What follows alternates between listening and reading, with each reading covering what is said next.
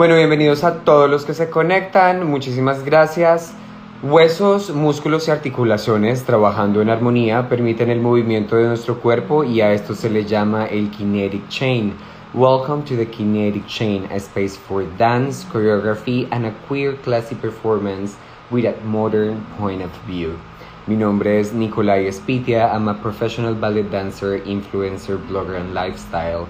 And I'm welcoming you all to these conversations about dance, about uh, our experience of, as professional dancers here and in other countries.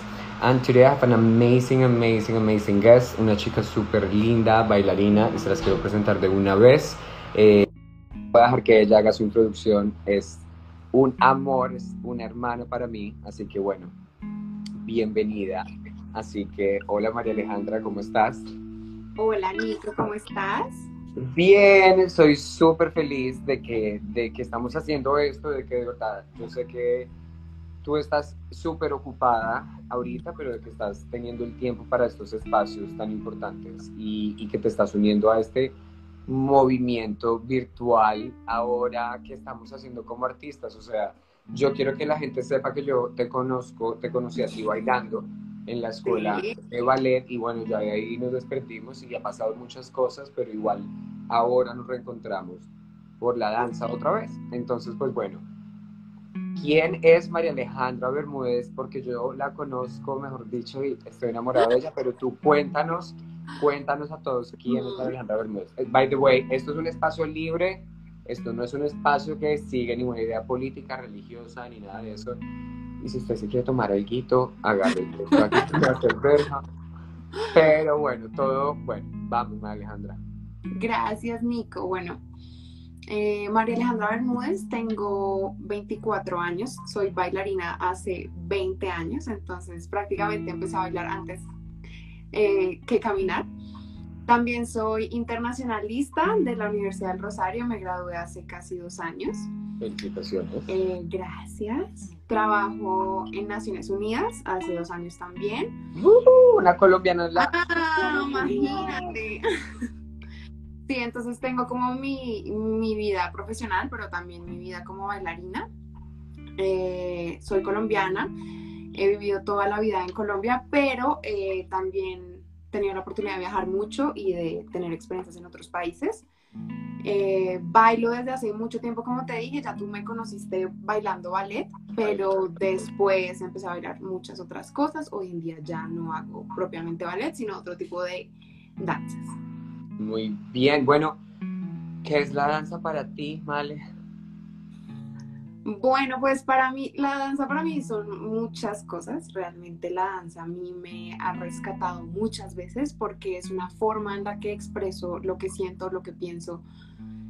Eh, hay muchas cosas que no se pueden decir con palabras y el arte es como para mí el mejor mecanismo para expresarlo y yo siempre lo he hecho a través del baile. La danza para mí es un medio para comunicarse con otras personas. Eh, creo que tiene muchas formas, muchos estilos. Para mí la danza es una trayectoria difícil que exige mucha disciplina, que exige coraje, respeto por ti mismo y por los otros.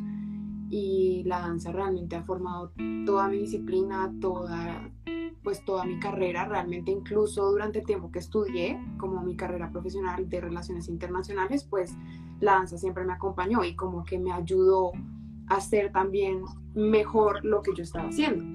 Porque definitivamente me daba una rutina, un, un espíritu, un, un, como unos parámetros para yo también tener como, como mi proyección a futuro siempre. siempre bueno, eso está súper lindo, súper lindo que siempre has tenido esa conexión de tener dos carreras, ¿no? El arte y, y pues esta parte que haces como, bueno, social y como de todo, economista, profesional, aquí y allí. Saludamos a todas las personas que se conectan, veo muchísima gente que se conecta ahí, así que te dicen que te amo, que te ves bien, te amo mucho. Ojos son Makeup dice te amo. María Alejandra Cerquera te manda muchos corazones. Eh, saludos de Lloyd Chemical, bueno, toda esta gente que estoy seguro que has conocido a través también de la danza, me imagino, Juan Pablo González, bueno, un montón de gente, mejor dicho.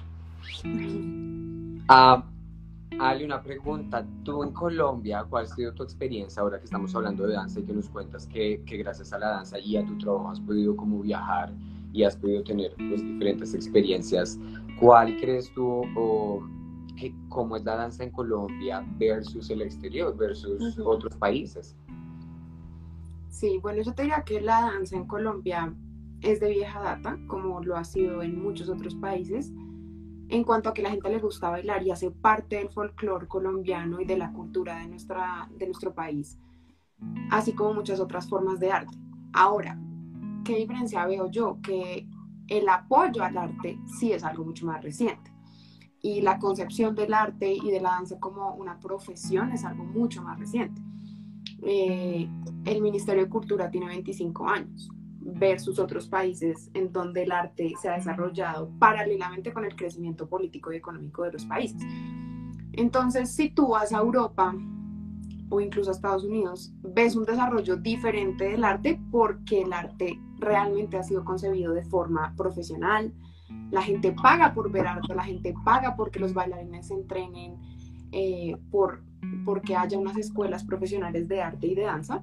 Y en Colombia eso digamos que es reciente por diferentes circunstancias políticas, sociales y económicas que ha tenido nuestro país, pero no por eso diría yo que el arte o la danza es menos eh, trascendental o tengamos como menos riqueza en Colombia, todo lo contrario. De hecho, recientemente se está empezando a valorar lo que se hace también en los territorios de Colombia, o sea, no solo en la capital, no solo en las ciudades principales, sino lo que se hace desde los municipios más, más alejados del país hay arte. El problema es que no se veía y no había, digamos, un mecanismo para que otras poblaciones y otras personas llegaran a los escenarios y hay artistas nuevos que están procurando que eso suceda y que están trayendo a las personas a los escenarios y que poco a poco se está valorando un poco más el arte. Pero sí creo que hay una diferencia en cuanto a que todavía nuestra mentalidad colombiana no, no tenemos esa idea de que los artistas tienen el mismo estatus que cualquier otro profesional, de que realmente el arte tiene un precio y un precio no solamente hablo económico, sino que exige una disciplina, que exige un, realmente un estudio, un rigor y que, y que no solamente es por entretenimiento, ¿sí? Porque tenemos la cultura del entretenimiento y que solamente es algo accesorio, pero no realmente profesional. O sea, de hecho, no tenemos una, o sea, bueno, además de Incol Ballet, no tenemos muchas, muchas compañías de danza profesional en Colombia. Bueno, ahí, tocas un tema y te quería preguntar, perdón, interrumpirte ahí. Dime, dime. ¿Conoces alguna compañía colombiana de que nos, o sea, aparte de pronto de Incol Ballet, alguna compañía de ballet, de ballet de contemporáneo, de neoclásico en Colombia que, que que tú sepas que emplea bailarines y profesionales y, tienen un salario? Pues yo, o sea, se me vino a la mente en Col Ballet, pensaría que que compañías son pocas, hay muchas academias, pero compañía no. Eh, ballet folclórico sí. No te, sé, no te sé decir cuál es el precio que le paguen a los bailarines, no te sé decir exactamente cómo, estén siendo pagos los bailarines, pero sé que la gran mayoría lo que busca son academias o montar su propia academia o ser empleados por una academia como profesores. Claro. Pero no porque el bailarín esté siendo pago por sus shows o por sus entrenamientos. De eso nos hace falta años luz. Todavía porque no hay tampoco una, o sea, el Ministerio de Educación y el Ministerio de Cultura no han acreditado una formación en danza profesional con un programa estricto como hay otros programas acreditados de muchas otras profesiones. En danza eso no, no existe todavía en Colombia. Mm, ¿Y la SAP? La SAP, claro, la SAP es una escuela profesional, pero digamos que la SAP hace parte de la Universidad Distrital y, y la SAP es una escuela de formación, pero no, digamos que no llega a nivel de compañía profesional que pueda subsistir por sí misma, porque subsiste con los, con los recursos del distrito, ¿sí? Está asociada al distrito, más no es una compañía del sector privado que se pueda mantener con recursos propios. Total. ¡Wow! ¡Qué interesante! bueno, María Alejandra, perdón, perdón, es que con eso...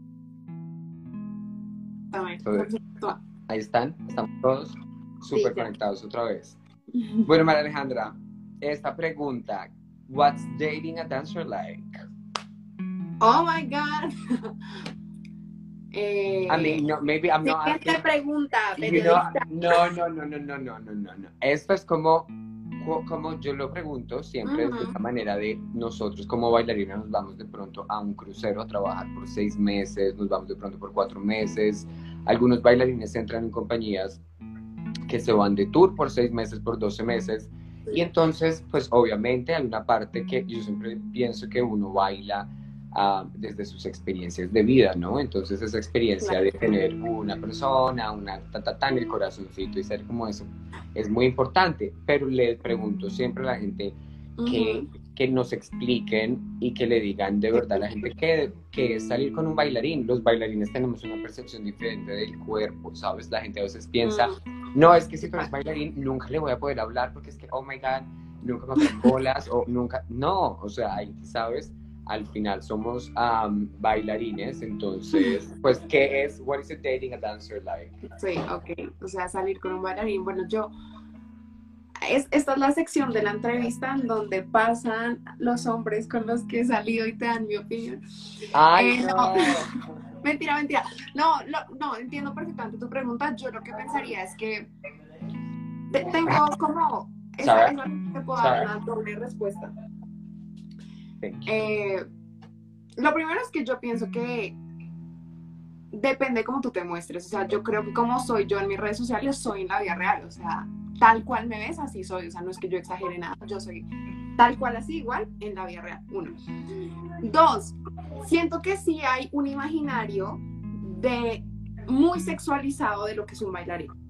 Claro. Entonces, sí me ha pasado, sí he tenido experiencias como con hombres que creen que pues uno es el pop dancing todo el tiempo y como esta imagen súper sexualizada del cuerpo, de lo que es un bailarín, de ay, cuánto te abren las piernas. Oh my God, no necesariamente es eso. Somos iguales al resto, o sea, somos seres humanos normales. Creo que tenemos una sensibilidad especial, pensaría yo. Sí, que les tengo que sacar un segundo. Pero tengamos nada diferente. Ahora, los tiempos de un bailarín obviamente son difíciles. Yo sí tuve épocas en que, en que por supuesto no tenía mucho tiempo y creo que una persona que esté con un bailarín, o sea, necesariamente tiene que saber que esa es la prioridad en la vida. O sea, a mí nadie me puede quitar la danza, ¿sabes? Y como que si tú no aceptas esa parte de mí, thank you next. Entonces, definitivamente eso es una parte súper importante de mi vida que no cambiaría por nadie, entonces pues es algo que, que, la persona que esté con uno tiene que entender definitivamente, entonces. Total. Ali, me vas a que me sigo moviendo, pero lo que pasa es que hay una pero conexión más luz, ahí está más nice. Hay una conexión malísima en donde estoy y, y no sé, bueno. Yo creo que tú tocaste un tema súper importante, es súper importante y es como nosotros, sin, sin de pronto darnos cuenta, tenemos esa imagen súper sexualizada en nuestros, en nuestros shoulders, en nuestros hombros, ¿no? Sí. Entonces, eso fue súper interesante. Aquí tienes unas preguntas y no sé, me gustaría que de verdad, ah, como que las le diéramos paso a esa gente que quiere, que quiere que tú les des un consejo o algo así. Entonces tenemos algo que dice negra cuando nos casamos. Bueno, esa, esa pregunta mmm, la responde la manager de ella. No me bueno, entonces tenemos aquí una pregunta, Male, y dice, ¿qué crees que estructuralmente se puede hacer desde el gobierno colombiano para tener una compañía de Estado o una compañía colombiana? Bueno, yo voy a responder con toda honestidad y creo que no es una prioridad en los planes de gobierno de este momento, ¿sí?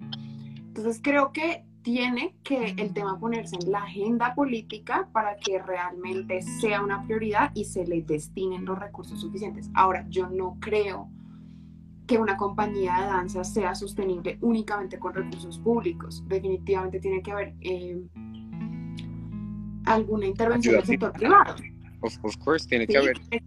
Tiene que haber inversión privada necesariamente porque si no es insostenible. Realmente no es una prioridad para el gobierno invertir en arte, eso se ha demostrado, o sea, y si se dan cuenta, siempre este tipo de cosas son coyunturales, entonces lo mismo pasó con el deporte. Cuando los colombianos empezaron a ganar medallas de oro en los Olímpicos, fue que se pensó en la idea de tener un ministerio del deporte. Total. Entonces, es algo súper coyuntural, o sea, no necesariamente es una prioridad histórica en nuestro país, o sea, tenemos 8.000 problemas más y un montón de otros rubros en los cuales invertir los recursos públicos, entonces no es una prioridad para el gobierno ni para el Estado en general tener una compañía de danza o una compañía de teatro o una compañía de cualquier otro arte. Ahora, ¿qué pienso yo? Que hay que hacer una presión desde el sector privado no solamente inyectando recursos, porque por supuesto necesitamos donaciones de empresas, necesitamos donaciones de personas que les interese el arte. Y, también estamos de muy buena calidad, ¿no? Por supuesto, pero creo que eso, eso definitivamente se ha logrado. O sea, yo creo que se ha avanzado en el terreno de que ya hay un interés del público por ver arte, ¿sí? Y eso es un trabajo que se ha hecho principalmente desde los teatros. ¿Sí? Los, las compañías de los teatros son quienes se han encargado de traer arte a Colombia, de traer obras de diferentes partes del mundo para traerle lo mejor a la gente, porque público hay, o sea, público en Colombia hay, a la gente le gusta ir a ver teatro, ir a ver danza, ir a ver eh, cine, todo tipo de arte, ¿sí? entonces ese terreno ya ha avanzado. Ahora necesitamos como que el movimiento artístico, que la gente empiece a empujar un poquito más, a presionar al gobierno para que eventualmente se cree una compañía de danza. Ahora, ¿cuál es el problema? Que el sector está disperso. La gente, o sea, nadie se pone de acuerdo con nadie. Si todos los artistas como que fuéramos hacia el mismo punto y presionáramos al gobierno por una misma causa, pues lograríamos eventualmente tener un día una compañía de baile profesional en Colombia. El problema es que aquí es muy difícil que la gente se una. Todos quieren recursos del Estado, pero para su proyecto, para su, proyecto, su academia, para, exacto, para su escuela. Entonces eso es difícil, como poner de acuerdo a toda la gente y decir, hey, 300 academias que hay en Bogotá de baile, juntémonos. Además que yo este ejercicio lo he hecho, o sea, me he recorrido todas las academias de Bogotá en busca de mi, mi propio estilo de baile, ¿sí? Y lo que he encontrado son montones de academias de garaje con uno o dos salones de este tamaño que les caben dos, tres personas, cinco personas, diez personas máximo, que no son capaces de mirar al que tienen al lado, que tiene una academia del mismo tamaño, a dos cuadras, con los mismos profesores, con los mismos estilos, y no son capaces de unir fuerzas. Eso es muy difícil. Y mientras esa pelea de egos entre artistas no se solucione, nunca vamos a lograr como presionar al gobierno o presionar a las empresas para que le inyecten recursos al arte. Sí, tienes toda la razón. Y, y pues María Alejandra, con eso que estabas diciendo de de buscar cuál es el género de verdad que se adaptaba más como a lo que, a lo que te inspira, porque honestamente tú eres como una bailarina súper versátil, entonces hay una pregunta que dice, ¿cuál es el género más difícil de bailar? Eso depende, yo no creo que haya uno más difícil que otro, depende de, de la predisposición corporal que uno tenga. O sea, yo te diría, el ballet es súper difícil, o sea, de por sí es un, uno de los más difíciles, pensaría yo, pero para mí fue más difícil desdibujar el ballet en mi cuerpo para aprender otros ritmos que aprender el ballet mismo, ¿sabes? Yo tenía 17 años de hacer ballet. Wow. Y yo decía, no, pues con la técnica del ballet yo puedo bailar lo que sea, ¿sabes? Yo confiada. Y llego a estos espacios urbanos, latinos, y me dicen, oye, eres muy coordinada, súper bien, pero eres una espantapájaros, o sea, eres muy tiesa y yo, ¡Oh, no puede ser. Entonces, entonces uno dice, ay, no, pues es más fácil bailar reggaetón y bailar champeta que bailar ballet. Que tampoco es tan fácil. No es tan fácil y realmente lo digo porque me pasó a mí y porque lo vi después en mis estudiantes, en niñas que venían solo del ballet clásico o contemporáneo o lo más, lo más lejos que ha venido era un poquito de jazz clásico y llegas y tú las pones a bailar cosas un poquito más modernas y de verdad es difícil, o sea, es difícil trabajar otro grupo de músculos, otros, otras sensaciones corporales, ¿sabes? Entonces, creo que no hay que menospreciar ningún género, ningún estilo, creo que todos tienen su arte, su dificultad, su disciplina, y no porque tengan como orígenes diferentes son menos relevantes, o sea, el ballet sí nació en un ambiente cortesano, eh, de mucho estilo, se tecnificó muy rápido, en todas las academias muy rápido, versus el urbano que nació en las calles con freestyle, con otras cosas, y tomó más tiempo en tecnificarse, ¿sí? Pero no por eso eh, menospreciar en ningún género. ¿Tú, ¿Tú, crees que como los colombianos, a raíz de lo que has estudiado y lo que has hecho como como, sabes, como bailarina y también como maestra, ¿tú crees que nosotros como colombianos estamos orgullosos de lo que producimos en nuestro país? ¿O estamos copiando? Sabes, yo creo que a veces copiamos mucho. A veces copiamos mucho. Mm, y, y, lo, y lo he visto por, por la diferencia entre ver un bailarín folclórico y ver un bailarín digamos, de, de cosas más modernas o, como importadas, ¿sabes? Y, y creo que, que las personas que logran combinar las dos cosas son, son las, las, los bailarines realmente más valiosos. ¿Por qué? Porque yo creo que cuando uno viaja o cuando tomas un estilo que no es propio del país, sino de afuera, uno debe ser humilde al mirar eso, ¿sabes? Uno debe aprender. Hay personas que de una quieren lanzarse a que mostrarse. no está mal. Eso, eso lo tienen que hacer. Lo tienen que hacer, tienen que mostrarse, pero hay que prepararse. Claro, exacto. O sea, uno tiene que, es decir, yo siento que hay, eh, a veces nos cuesta como ver la riqueza que tenemos adentro y creo que eso va un poquito a lo que hablamos al principio de la riqueza cultural está en Colombia. El problema es que de pronto no se ha apoyado lo suficiente o no se ha mostrado lo suficiente, pero a veces uno tiene que mirar un poquito más de adentro para luego verlo de afuera y cuando uno viaja, de verdad uno tiene que tratar de aprender y como, no sé, sacar como lo mejor de todo lo que uno ve afuera y de esas experiencias, como chuparse lo mejor, pero no, pero quizás incorporarlo a lo que ya tienes de tus raíces, a lo que ya existe acá, ¿sí? Y hay un montón de, de, material muy bonito con el cual trabajar en Colombia que no existen en otros países o que también existen y ni siquiera nos hemos dado cuenta porque no lo hemos como investigado lo suficiente. Con nuestros pares latinoamericanos hay mucha sintonía también, entonces eso es interesante verlo. Y pues no creo que en todos los casos sea igual. Yo creo que hay gente que sí tiene mucho orgullo por el arte colombiano y que lo ha logrado exportar de una forma muy valiosa eh, a otros países pero, pero hay quienes creen que todo lo de afuera es mejor. Entonces pienso que una justa proporción, un equilibrio entre lo nuestro y, lo de afuera, pues es, muy valioso. Y tú y yo lo hemos experimentado, ¿no? Con el tema de la cumbia y bueno. Bueno, aquí hay una pregunta que dice, ¿por qué hay tan pocas compañías de baile cuando hay tantos buenos bailarines en el país? Bueno, eso creo que ya Mal le tocó un tema y lo tocó así súper específico y concreto, así que vamos a dar paso a la otra pregunta que es, ¿volverás a bailar clásico o te quedarás con lo contemporáneo? Ah, yo creo que ella va, yo lo respondo, ella va a bailar todo donde esté el cheque, donde le paguen, ella va a estar ahí. Oh my God. Ok. Eh, Porque yo sé quién es, esa pregunta. Es una pregunta. Es una pregunta complicada. Es una pregunta muy complicada. Bueno, no, no, no lo descarto, no, no descarto para bailar clásico. Que, que, me inviten, que me inviten y yo a todo digo que sí. O sea, yo a todo digo que sí, yo a todo voy. Entonces, donde me quieran, allá, allá estaré, seguramente sí. Vale, coreografiar, enseñar o bailar. Wow, pero todas una con otra. Bueno, eh, Vogue, Magazine, pum, pum, pum, pum, 75 answers and questions with Maya Alejandra.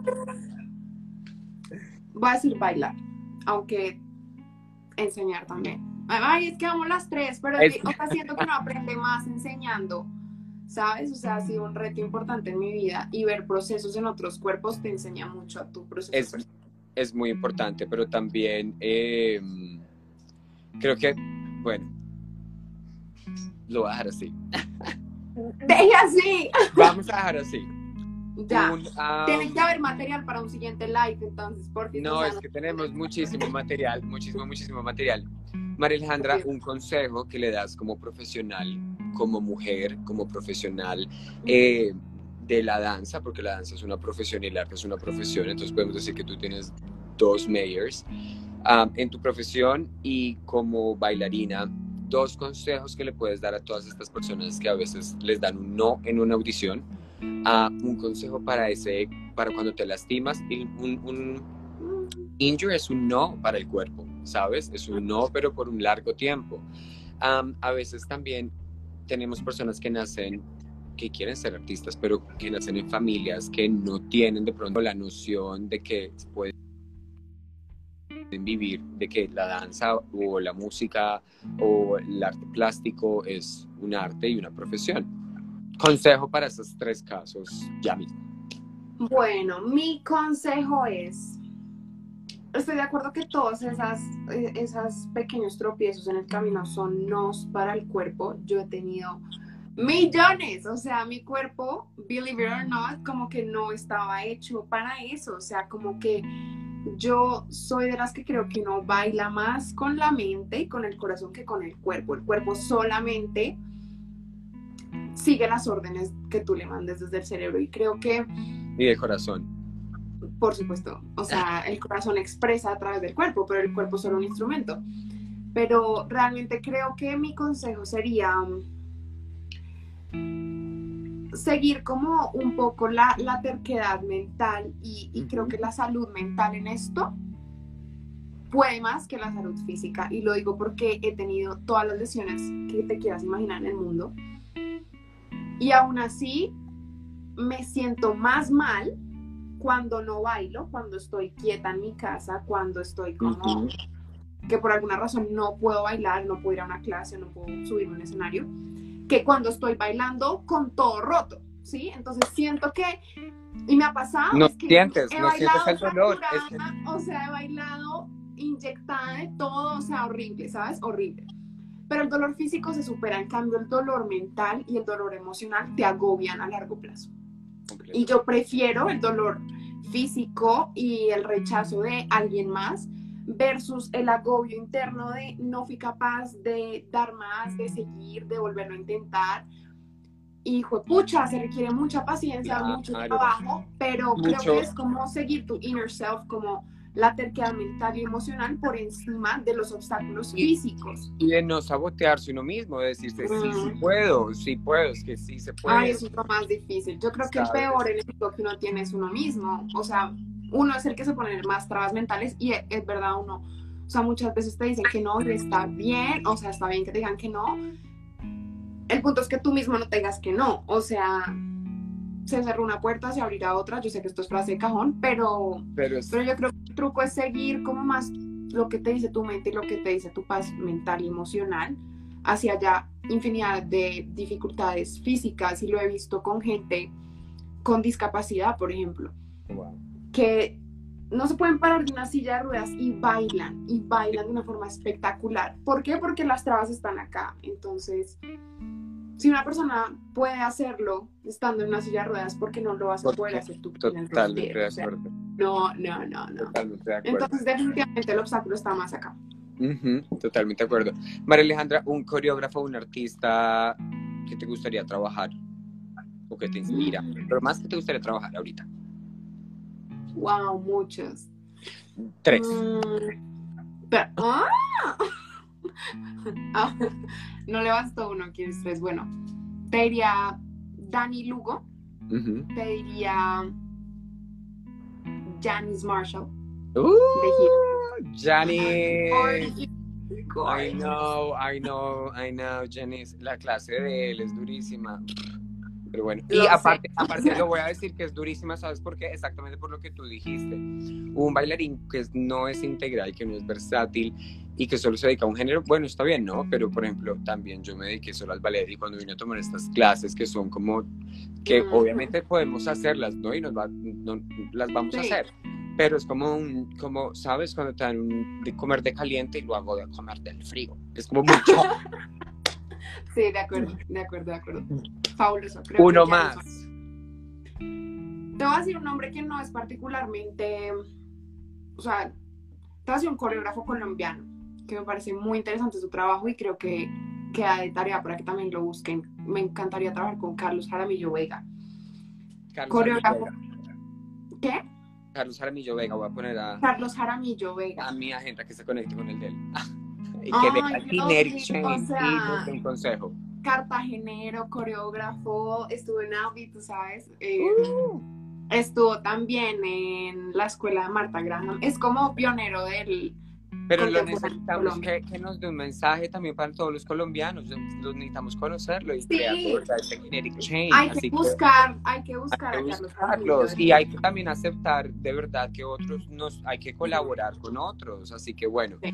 Male yo no quisiera irme y no quiero dejarte ir porque de verdad y esto tú sabes que yo te quiero muchísimo ah, y, y a todas las personas que están viendo esto que nos ven y que nos van a seguir viendo ustedes saben que la danza nos ha tocado a nosotros de alguna manera especial y eso es nuestro propósito también, llevarles a ustedes un mensaje con amor, um, hablar de los temas que están pasando, porque sí, como dice María Alejandra, hay que unirnos um, y hay que unirnos por una causa que debería darle, ser la importancia a la danza, whether you have your own project, pero unirnos Mm. por lo menos por una causa, ¿no? Que es, es muy muy buenos bailarines colombianos. ¿sabes? Ajá. Entonces, Madrid, yo sé que tenemos un live pendiente que va a ser el live de la unión, de mostrar a la gente cómo la unión hace la fuerza y cómo con cumbia y gaiteros. am, pues quiero contarle eso a la gente, pero no en este live, porque creo que queremos ahí que se conecten y estén pendientes. Am, antes de cerrar, María Alejandra, algo que quieras decirle a la gente, una invitación a que vengan y vean Monkey Baby Dance, al Monkey Baby Sí. Dance Club. Bueno, eh, una breve cuña de cómo nació Monkey. Eh, pues tú, lo que tú decías ahorita hablando de Janice Marshall, eh, cuando uno baila otras cosas uno piensa que yo, tenía el imaginario en mi crianza artística que el ballet era sinónimo de danza y ya y no había más. Y tuve como un profesor, coreógrafo, colega muy especial que en algún momento me dijo, nunca pares de bailar. Frase simple, sencilla. Pero en mí en ese momento tuvo muchísima trascendencia porque lo que significaba era el hecho de que no bailes más clásico no significa que dejes de bailar. Explora otras cosas. Y en esa búsqueda nació Monkey Baby. Eh, Monkey pues ya es otro estilo. Monkey tiene sobre todo énfasis en ritmos latinos eh, y urbanos. Entonces los invito a que visiten la página de Monkey Baby y Monkey Dance Lab, que es el proyecto inmediatamente subsiguiente, eh, porque, bueno, Monkey Dance Lab nació de un, o sea, nació hace, ¿qué? Año y medio quizás, de una iniciativa súper chiquita, una charla entre amigas, de un montón de niñas que hace rato no bailábamos, y dijimos, hey, ¿por qué no nos reunimos? Bailamos, hacemos coreos, clases, tan, tan, tan. Esto empezó ya llevaba yo un tiempo dictando clases y empezó este proyecto eh, como para unir varios bailarines y fue creciendo, fue creciendo, fue creciendo. Eh, también, o sea, para mí fue muy gratificante porque me permitió realmente explorar eh, ese lado de profesor y coreógrafa. Eh, entonces, los invito a que visiten este proyecto. Eh, es un, yo, a mí me gusta llamar- llamarlo laboratorio colombiano de danza. ¿Por qué? Porque en un laboratorio se crea, se experimenta, prueba y error, tal cual, Vale. pero con arte. Entonces, no es solamente algo de mí hacia ustedes como dictar clase y ya, porque eso lo hago en otros espacios Ujú.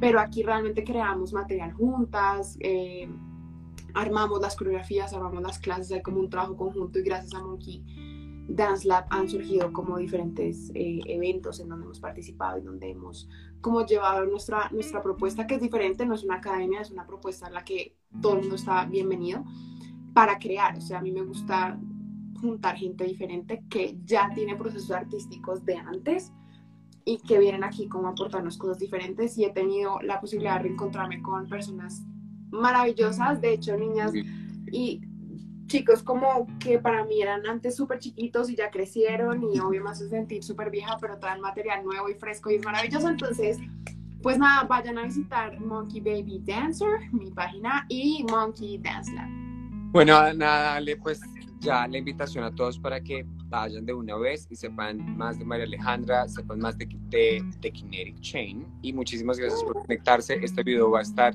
ahorita mismo en todas las plataformas. Lo van a poder ver en The Monkey Baby Dance, en Nicolas NYC. Y por favor, suscríbanse a la página de The Sunset Art Foundation en nuestro YouTube channel para ver todo lo que estamos haciendo en conjunto, totalmente educativo y gratis para todos ustedes que están en la casa. Ale, muchísimas gracias. Perdóname que estuve moviéndome con el teléfono aquí y allá, pero es que estoy en el, estoy como en la otro lado del mundo donde el Wi-Fi no funciona.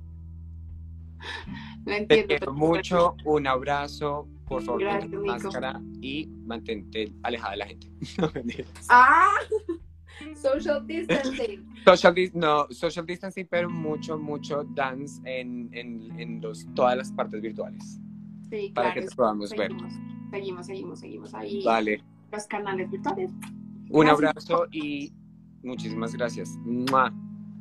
Te quiero, Nico. Bye. Bye.